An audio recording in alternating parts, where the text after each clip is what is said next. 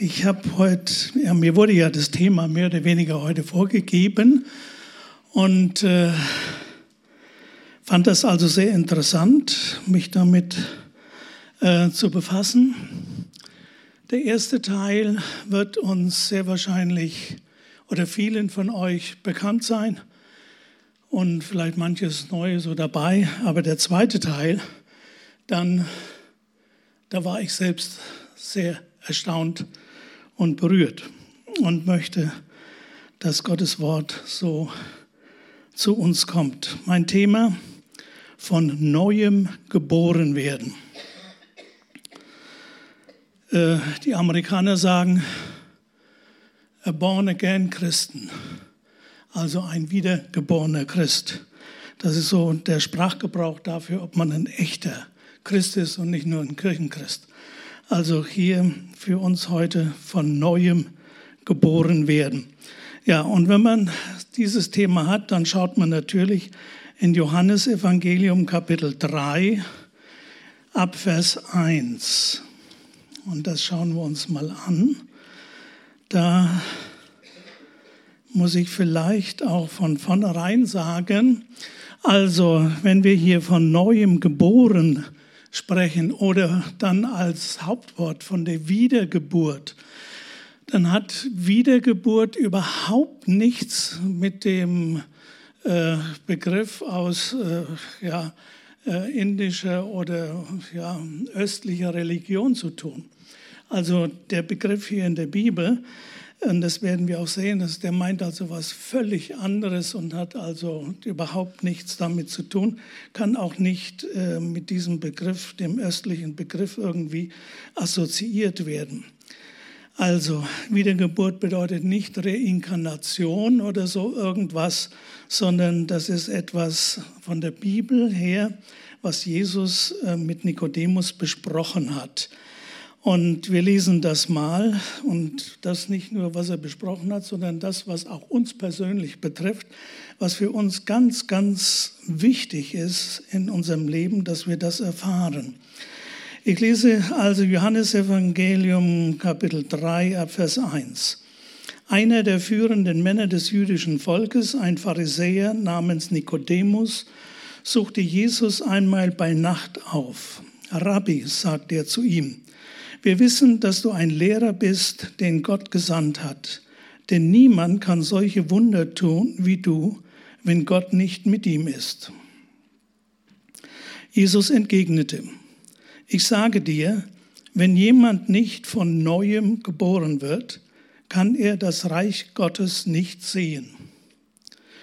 Wie kann ein Mensch, wenn er alt geworden ist, noch einmal geboren werden? wandte Nikodemus ein.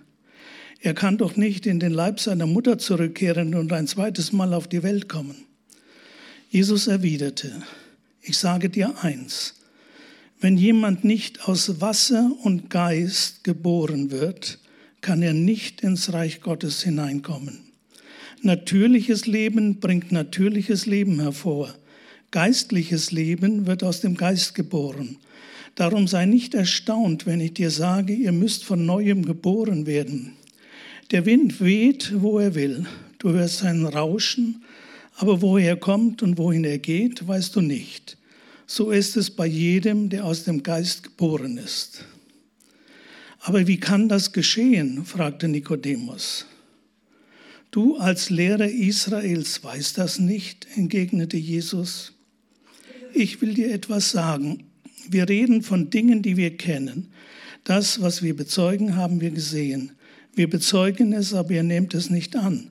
Und da ihr mir nicht einmal glaubt, wenn ich über die irdischen Dinge zu euch rede, wie werdet ihr mir dann glauben können, wenn ich über die himmlischen Dinge zu euch rede? Es ist noch nie jemand in den Himmel hinaufgestiegen. Der Einzige, der dort war, ist der, der aus dem Himmel herabkommt, er gekommen ist, der Menschensohn. Und wie Mose damals in der Wüste die Schlange erhöhte, so muss auch der Menschensohn erhöht werden, damit jeder, der glaubt, in ihm das ewige Leben hat. Mal bis dahin. Ja, äh, vielleicht ist auch für uns ein bisschen unverständlich.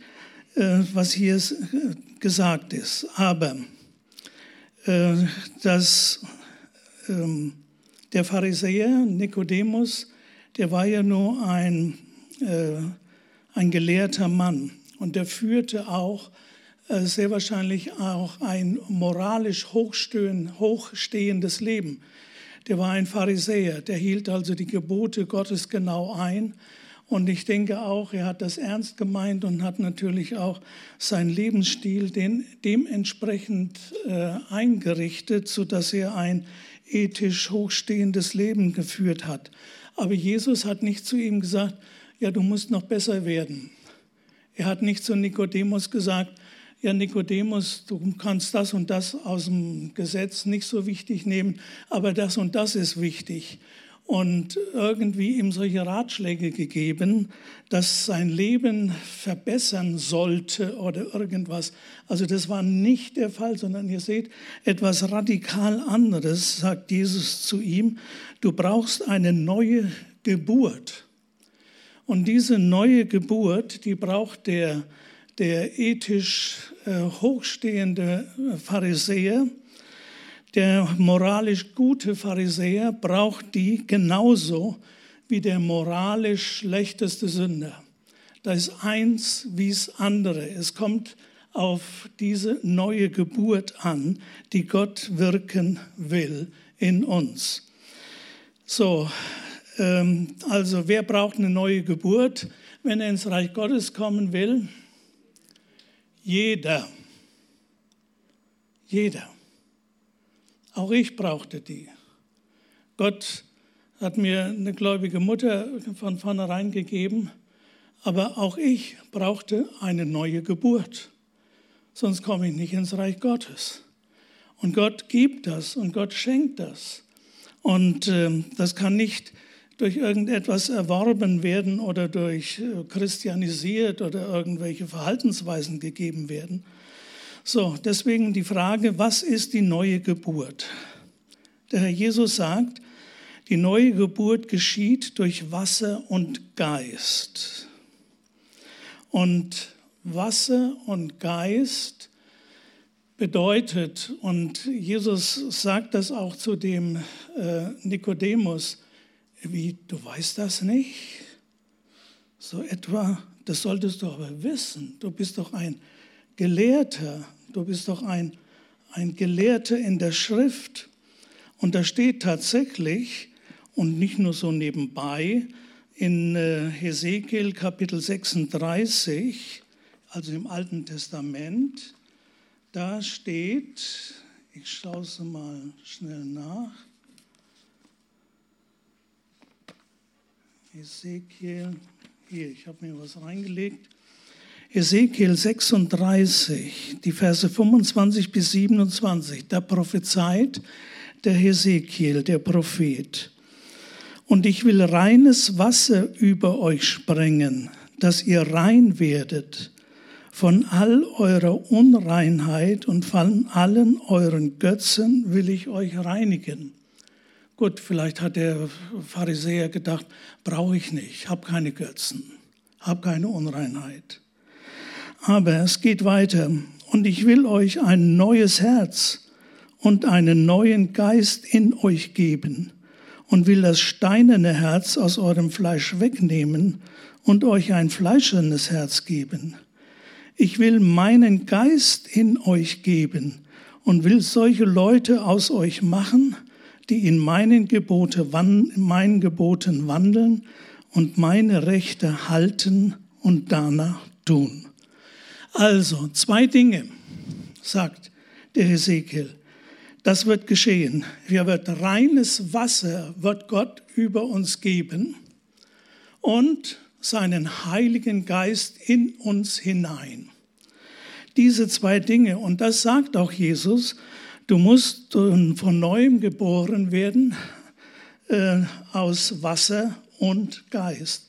Also durch das Wort Gottes und durch den Heiligen Geist.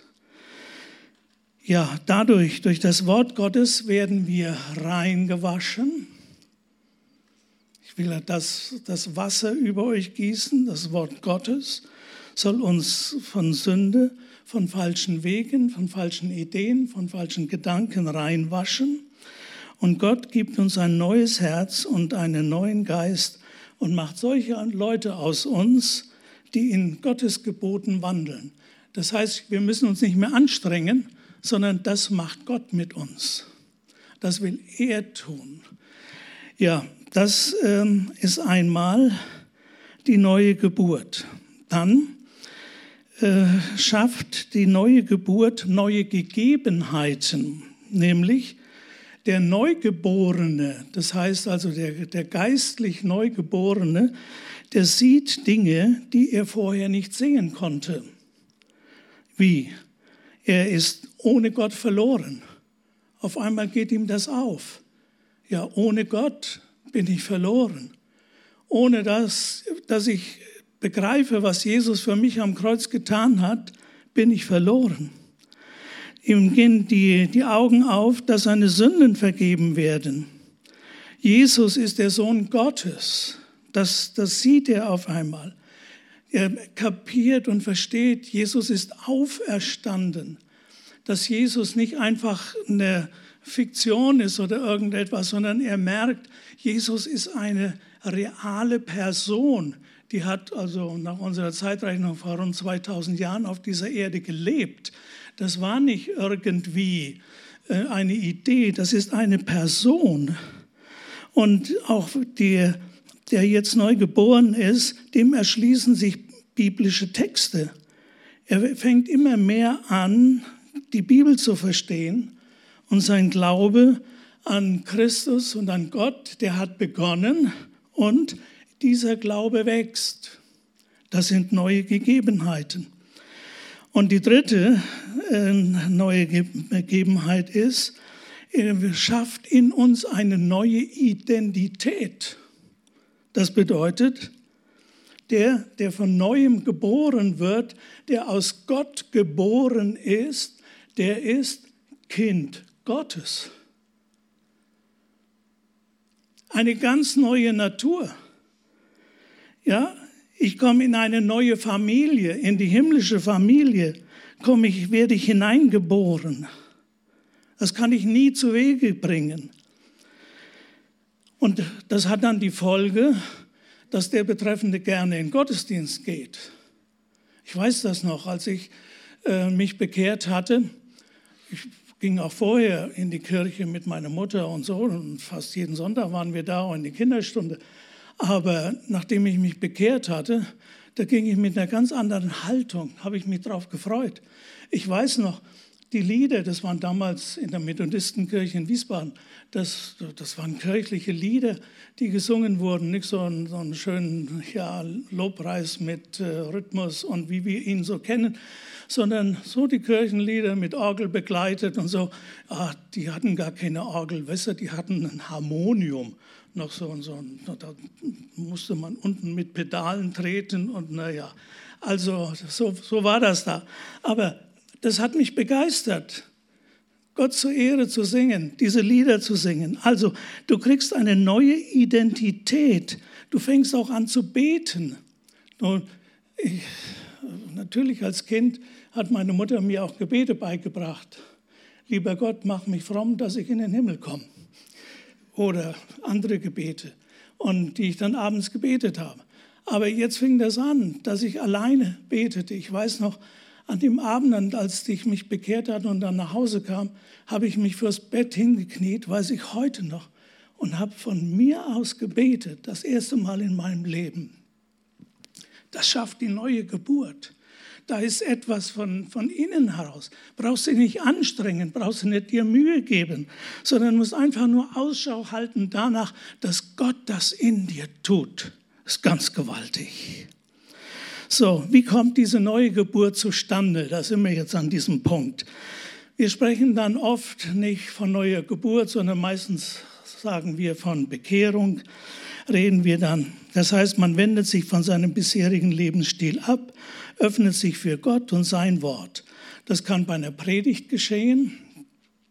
So war das damals bei mir, so habe ich das eine Predigt gehört, die genau in meine Situation als 13-Jähriger hineinsprach. und mir auf einmal etwas aufging. Ich will euch das sagen. Ich war mit meiner Mutter immer jeden Sonntag im Gottesdienst und äh, die Leute, ich hatte so den Eindruck, sagten immer, ja, das ist ein braver Bub, der kommt jeden Sonntag in den Gottesdienst und geht in die Kinderstunde und ja, der ist gut. Nur in meinem Innersten habe ich gemerkt, ich bin nicht gut. Ich mache so viel falsch. Ich lüge, ich betrüge. Und, und das, was die Leute nicht wissen. Und dann kam ich in einen Konflikt und habe gedacht, was, was geht, so geht das nicht weiter. Entweder so oder so. Und dann hörte ich die entscheidende Predigt, dass wir von neuem geboren werden müssen, wirklich. Und äh, ja, so kam das bei mir zustande durch eine Predigt. Oder es kann geschehen durch einen Bericht eines Menschen über seine Hinwendung zu Gott. Oder es kann Leid und Not können die Frage nach Gott wecken und unsere Herzen für Gott öffnen. Kleine oder große Wunder, die geschehen, die man erlebt, weisen auf Gott hin. Neue Lebensumstände können uns zum Nachdenken über Sinn und Ziel unseres Lebens bringen. Bei meiner Mutter war das so, die hat sich bekehrt durch den Tod meines Bruders. Ist ja, der ist an seinem vierten Geburtstag im Arbeitslager gestorben. Das war furchtbar, das war schrecklich. Ich war da zwei Jahre jünger und habe das durchgehalten und mein Bruder ist da gestorben. Man sagt ja dann oft, dass Leute denken, ah, wenn man sowas Schreckliches erlebt, ah, wo ist Gott und wie kann Gott sowas machen und so weiter. Nur bei meiner Mutter war das ganz anders. Die hat angefangen und darüber nachgedacht, ja, gibt es ein Leben nach dem Tod? Sehe ich meinen Ingo noch mal wieder? Lebt er noch? Ist alles zu Ende? Und Gott hat das so gemacht, als wir dann, als wir dann mit mir über die, mit einer Hand nach Bayern kamen. Da wurden wir damals nach dem Krieg einquartiert in einer Familie, die gläubig war. Und die haben meiner Mutter von Jesus erzählt und haben sie mit in die Kirche genommen. Und so hat meine Mutter sich bekehrt.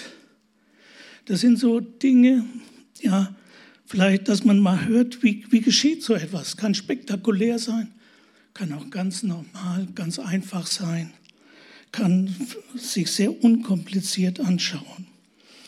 Und äh, bei gläubigen Katholiken, will das mal so sagen, äh, gläubige Katholiken sagen oft, dass sie den Ruf Gottes gehört haben. Und da ist jetzt auch die zentrale Frage nicht, ob man jetzt etwas, etwas glaubt, sondern ganz konkret in der Art, ich glaube an dich, Jesus, als den Sinn der Welt und meines Lebens. Das ist jetzt ein Zitat von dem Papst Benedikt XVI. Äh, Josef Ratzinger. Und auch der Kardinal Ratzinger musste der sich mal bekehren. Der hat von Anfang an Theologie studiert. Der hat Abitur gemacht und dann ist er ja, und dann hat er Theologie studiert und ist Priester geworden und nachher Bischof und Kardinal und sogar Papst. Ja, muss sich ein Papst auch bekehren? Nö, der braucht das nicht, oder? Der ist doch schon fromm. Nein, auch der muss sich bekehren. Auch ein Priester muss sich bekehren. Auch ein Pastor muss sich bekehren, wenn er keine persönliche Beziehung zu Gott hat. Jeder muss das erleben. Natürlich hat der, der Josef Ratzinger sich irgendwann mal bekehrt.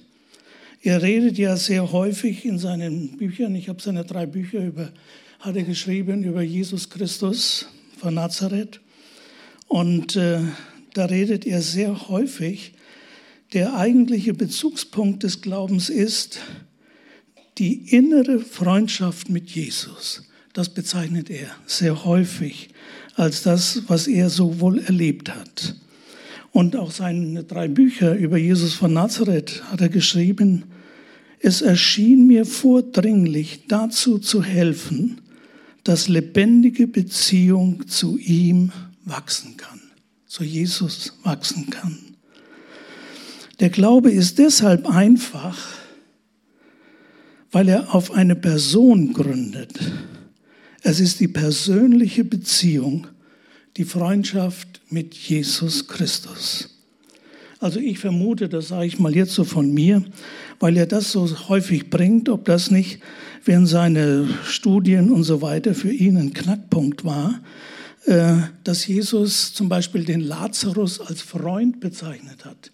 Er hat gesagt, Lazarus, mein Freund, schläft. Oder auch Jesus nannte seine Jünger Freunde. Ich nenne euch meine Freunde, sagt er. Und äh, vielleicht war das für ihn der Knackpunkt, dass er merkt, ich brauche eine Freundschaft zu Jesus. Bin ich nur einfach gläubig, glaube an irgendetwas, sondern ich brauche diese Beziehung zu Jesus Christus. Also das ist jetzt mal so für mich, denke ich mir das so, weil er das oft so sagt. Ja, das bedeutet natürlich nicht, dass der, der Josef Ratzinger vollkommen ist. Ist er jetzt so ein bisschen in Misskredit gekommen und so durch das, was da geschehen ist in der Zeit, als er Bischof war und so. Aber was willst du mit Steinen werfen? Wenn ich Christ geworden bin, bedeutet das nicht, ich bin jetzt heilig, begehe keine Sünde mehr. Ich bin jetzt ja, vollkommen. Ja, ich bin vollkommen in dem, für den Himmel. Jesus hat für mich alles bezahlt. Jesus hat meine Schuld getragen und wenn ich sie bekenne, vergibt er mir und der Himmel steht mir offen. Aber ich bin immer noch Mensch und brauche Vergebung und Heil durch Jesus Christus. Ja, das ist äh, so der erste Teil mal der Predigt.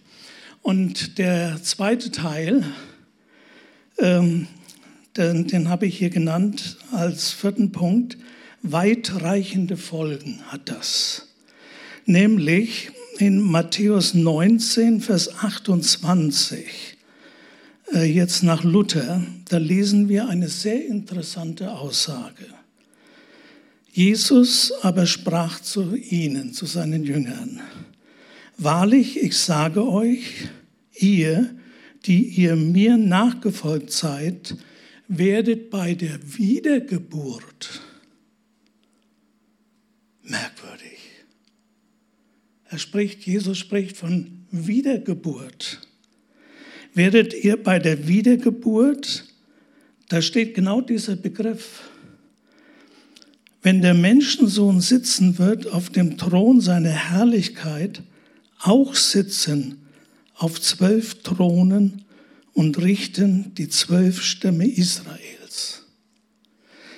Hier spricht Jesus von der neuen Schöpfung und der Erneuerung der Welt im tausendjährigen Reich. Mit dem Begriff Wiedergeburt deutet der Herr Jesus also einen neuen Zustand der Dinge auf dieser Erde an, wie er im, neuen, im tausendjährigen Reich sein wird. Dieser neue Zustand, diese wunderbare Zeit ist noch nicht da, aber sie wird kommen. Und davon lesen wir in Titus 3, die Verse 5 und 6. Schauen wir mal gerade. Titus 3, Verse 5 und 6. Da schreibt Paulus an den Titus. Er hat uns gerettet, also Gott, Jesus, nicht etwa, weil wir so gehandelt hätten, wie es vor ihm recht ist, sondern einzig und allein, weil er Erbarmen mit uns hatte. Durch das Bad der Wiedergeburt, da steht wieder dasselbe Wort, durch das Bad der Wiedergeburt hat er den Schmutz der Sünde von uns abgewaschen und hat uns zu neuen Menschen gemacht. Das ist durch die erneuernde Kraft des Heiligen Geistes geschehen. Also, auch hier wieder, genau wie bei Hesekiel, die beiden Dinge. Es erfolgt eine Waschung, von der ist hier die Rede. Das Bad der Wiedergeburt hat den Schmutz der Sünde von uns abgewaschen und hat uns zu neuen Menschen gemacht und wodurch das hat er durch die erneuernde Kraft des Heiligen Geistes getan. Oder dadurch ist das geschehen. Also merkt ihr, das ist wie bei Hesekiel. Das, was Hesekiel da sagt, ich will euch reinwaschen mit Wasser und ich will meinen Heiligen Geist in euch geben. Das weiß, sagt Hesekiel auch für den Beginn des tausendjährigen Reiches. Und auch hier, Jesus sagt, er spricht davon, bei der Wiedergeburt, bei der, wenn die neue Schöpfung sichtbar wird, die er neu schaffen wird, wo es keine Sünde mehr geben wird im tausendjährigen Reich, wo ja die Herrlichkeit Gottes unter uns Menschen ist, das erfolgt äh, dann eben durch die Waschung und durch die erneuernde Kraft des Heiligen Geistes. So, und jetzt überlegt ihr mal, das soll geschehen, wenn Jesus auf seinem Thron sitzt, der Herrlichkeit, dort, wenn das tausendjährige Reich beginnt. Ja, und was sagt er jetzt dazu mit unserer Wiedergeburt? Das, was Gott und was Jesus jetzt und hier in uns geschaffen hat, dass er uns reinwäscht von unseren Sünden, und dass er seinen Heiligen Geist in unsere Herzen gibt.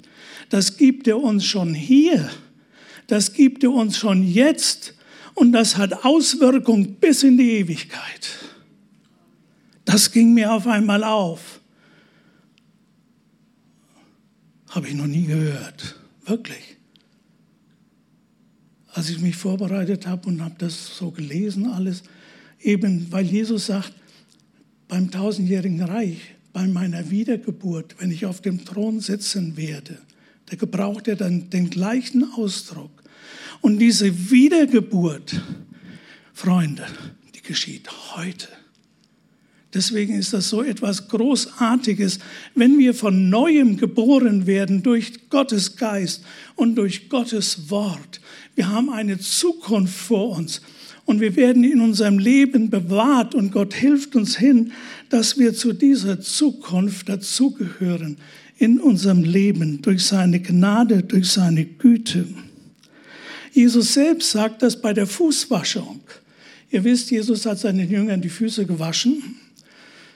Und der Petrus sagte ja, nee, nee, Jesus, nimmer mehr sollst du mir die Füße waschen. Also sinngemäß, eigentlich müsste ich sie dir waschen und nicht du mir. Du bist der Meister. Sage ich jetzt mal so. Und äh, als Petrus sagt, nimmer mehr sollst du mir die Füße waschen. Und dann sagt Jesus, äh, wenn ich dich nicht wasche, hast du keinen Teil an mir. Und dann sagt Petrus, ach Herr, dann auch die Hände und den Kopf und ja, dann wasch mich. Und dann sagt Jesus, wer gebadet ist, sagt Jesus, der braucht nichts weiter, als dass seine Füße gewaschen werden. Also was ist das gebadet? Sie sind die Menschen und die Jünger, sie sind wiedergeboren. Sie sind durch das Wasserbad des Wortes Gottes gegangen. Sie sind neue Menschen geworden. Und Sie brauchen das nicht nochmal wiederholen, sondern das gilt bis in die Ewigkeit hinein. Und was wir zu tun haben, ist, dass wir immer wieder unsere Füße waschen oder waschen lassen. Das heißt, den Schmutz, die Sünde, das tägliche Leben, womit wir zu tun haben, dass das abgewaschen wird durch äh, Jesu Blut, durch sein Wort, so wie äh, Jesus das ja da mit seinen Jüngern äh, Buch äh, ja, als Beispiel getan hat. Also, ich weiß nicht, möchte euch da ein bisschen begeistern. Also mich hat das unwahrscheinlich begeistert, als ich das auf einmal gesehen habe. Ja, das ist ja jetzt nur einfach so, ja, und ich werde dann mal in den Himmel kommen und habe die Zusage, mal bei Jesus zu sein und es ist so schön, das Lied zu singen. Wann kommt der Zeitpunkt, dass ich dich mit meinen Augen sehe und das alles? Und dann aber steht hier, äh, du wirst mit dabei sein. Und die neue Schöpfung, die im tausendjährigen Reich dann offenbar wird, die beginnt in uns hier und jetzt. Halleluja. Geschwister, was hat Gott mit uns gemacht? Er hat uns nicht nur zu neuen Menschen gemacht, er hat uns Zukunft gegeben. Er gibt uns ja Anteil an seinem Heil. Die, die Waschung und die erneuernde Kraft des Heiligen Geistes gibt Jesus in uns, hat er ausgegossen über uns. Diese Erneuerung beschränkt sich jedoch nicht nur auf die Mitteilung neues Lebens, sondern sie schreitet fort, solange wir auf der Erde sind. Der Heilige Geist wohnt in uns. David betete nach seiner Sünde, Psalm 51, Herr, nimm deinen Heiligen Geist nicht von mir. Wenn wir im Neuen Testament sündigen, Gotteskinder, nimmt Gott dann den Heiligen Geist uns weg? Nein. Wir sind im neuen Bund. Unser Leib ist ein Tempel des Heiligen Geistes. Das kannte David noch nicht. David war auch mit dem Heiligen Geist erfüllt. Er war voll Heiligen Geistes. Er dichtete die wunderbaren Psalmen und all das und richtete den Lobpreis im Tempel wieder auf. Aber der Tempel war noch da, wo Gott wohnte. Und dann zerriss der, durch Jesu Tod der Vorhang im Tempel hin zum Heil, Allerheiligsten und jeder hatte Zugang. Und wir, die wir das erfahren, dass Gott uns reinwäscht und uns seinen Heiligen Geist gibt, der ist in uns. Und wir, unser Leib, sind der Tempel des Heiligen Geistes. Ja, was sagt er jetzt dazu? Ja, das, das, das wissen wir schon. Der Tempel des Heiligen Geistes sind wir. Aber registrieren wir das? Wenn ich der Tempel des Heiligen Geistes bin, dann kann ich eigentlich nicht mehr so beten wie David, nimm deinen Heiligen Geist nicht von mir. Nein, Gott hat mir zugesagt, er wird mich durch alle Zeit hindurch bringen, durch seine Waschung und durch seinen Heiligen Geist, bis ich einmal vor ihm stehen darf. Halleluja. Geschwister, das ist eine feste Zusage. Und wenn ich sündige, dann wäscht er mich ab. Und wenn ich mein, mich besudle und meine Füße innerlich besudelt werden, dann wäscht er mich ab. Aber er nimmt das Heil mir nicht weg und sagt, nee, nee, also mit dir habe ich mir das anders vorgestellt. Du bist nicht würdig. Sagt Gott das zu uns? Geschwister, nein, das gibt's doch nicht. Gott hat uns berufen, ein für alle Mal. Das ist so etwas Gewaltiges. Deswegen sagt ja Paulus, in 1. Korinther 6, Vers 19, wisst ihr nicht, dass euer Leib ein Tempel des Heiligen Geistes ist, der in euch ist und den ihr von Gott habt und, das habe ich jetzt hier gar nicht dran, kommt noch dran, und ihr gehört nicht euch selber. Wir gehören Gott. Wir sind Eigentum von ihm. Wir sind seine Kinder. Wir sind, man kann fast sagen, sein Fleisch und Blut geworden und das bis in alle Ewigkeit. Die Macht und Kraft Gottes, die am Ende der Zeiten die Welt erneuern wird, wirkt jetzt, erneuert uns in dieser unserer Zeit. Schon heute gehören wir der neuen Schöpfung an. Es wird Realität, was Ezekiel prophezeit hat und was Jesus gesagt hat. Ihr müsst von neuem geboren werden aus Wasser und Geist. Das macht Gott. Das macht Gott schon jetzt, wenn wir uns ihm öffnen. Geschwister, wir ahnen gar nicht, was Gott uns damit schenkt, indem wir von neuem geboren werden. Das hat Auswirkungen bis in die Ewigkeit. Geschwister, fasst es. Öffnet, wer das noch nicht erlebt hat. Wer noch nicht diese persönliche Beziehung zu Christus hat, öffnet euer Herz. Ist heute Gelegenheit nach dieser Predigt, ist heute Gelegenheit, dass das geschieht, dass ihr sagt, ja, Herr, ich brauche das. Ich weiß, ich habe das nicht. Ich glaube zwar, aber diese persönliche Beziehung zu dir, das kenne ich nicht. Herr, sei du mein Freund, sei du der Sohn Gottes für mich, sei du mein Heiland, sei du mein Retter. Lass mich teilhaben an deiner Herrlichkeit. Wollen wir doch aufstehen, wollen wir noch beten.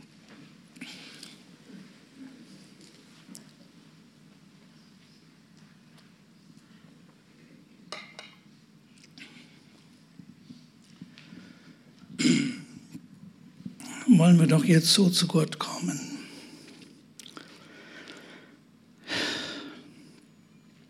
Wir, die wir das erlebt haben, ich denke, wir sind ermutigt, den Weg mit Gott so weiterzugehen und zu sagen, Herr, das hast du für mich gemacht. Ich sehe nur so mein Umfeld, meinen jeden Tag und mein Trott und mein allerlei und so weiter und das Kindergeschrei um mich und weiß ich, wo du bist.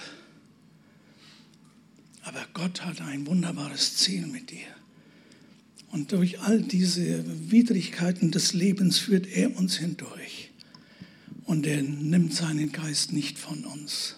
Und er nimmt das neue Leben nicht von uns, sondern im Gegenteil, er stärkt uns da drin. Dank sei Gott. Geschwister, Freunde, und wer das noch nicht kennt, diese persönliche Beziehung zu Christus, dass du sagst, ja, ich möchte das auch so, dass ich persönlich zu dir bete, dass ich dieses persönliche Verhältnis habe. Herr, das fehlt mir. Mach das. Tu du das. Wir wollen unsere Augen geschlossen haben. Denn das ist jetzt ein Moment zwischen jedem persönlich und Gott. Und wenn du das nicht kennst und wenn du oder wenn du es auch erneuern willst und sagst, das habe ich noch überhaupt noch nicht so gesehen. Und du möchtest, dass, das in dir geschieht, dann heb doch einfach deine Hand als Zeichen zu Gott. Ich will das. Oh Gott, ich will das. Ich möchte diese persönliche Beziehung haben. Ich möchte dich kennen als meinen persönlichen Freund, als meinen persönlichen Heiland, als den Sohn Gottes für mich gestorben und der mich kennt und der mit mir ist. Jesus, du siehst die Hände und ich bete, Herr, lass es so geschehen. Komm, segne du durch dein Wasser des Wortes und durch deinen Heiligen Geist schaff du etwas Neues. Herr Jesus, wir danken dir dafür. Herr, wir geben unser Leben dir. Lasst uns doch gemeinsam mir nachbeten, so ein sogenanntes Übergabegebet und wir können es alle mitsprechen, können es alles erneuern. Lieber Herr Jesus, wir danken dir, dass du für uns gestorben bist. Ich danke dir, dass du mich kennst. Und ich möchte zu dir gehören. Herr Jesus, wasch mich rein von meinen Sünden. Komm in mein Leben. Sende deinen Heiligen Geist in mich hinein.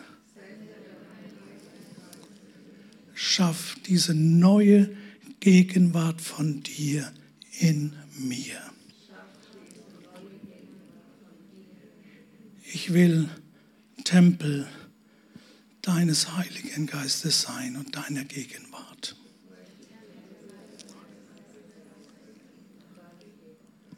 Und ich danke dir dafür. Das hast allein du getan. Danke, Herr Jesus. Amen. Amen.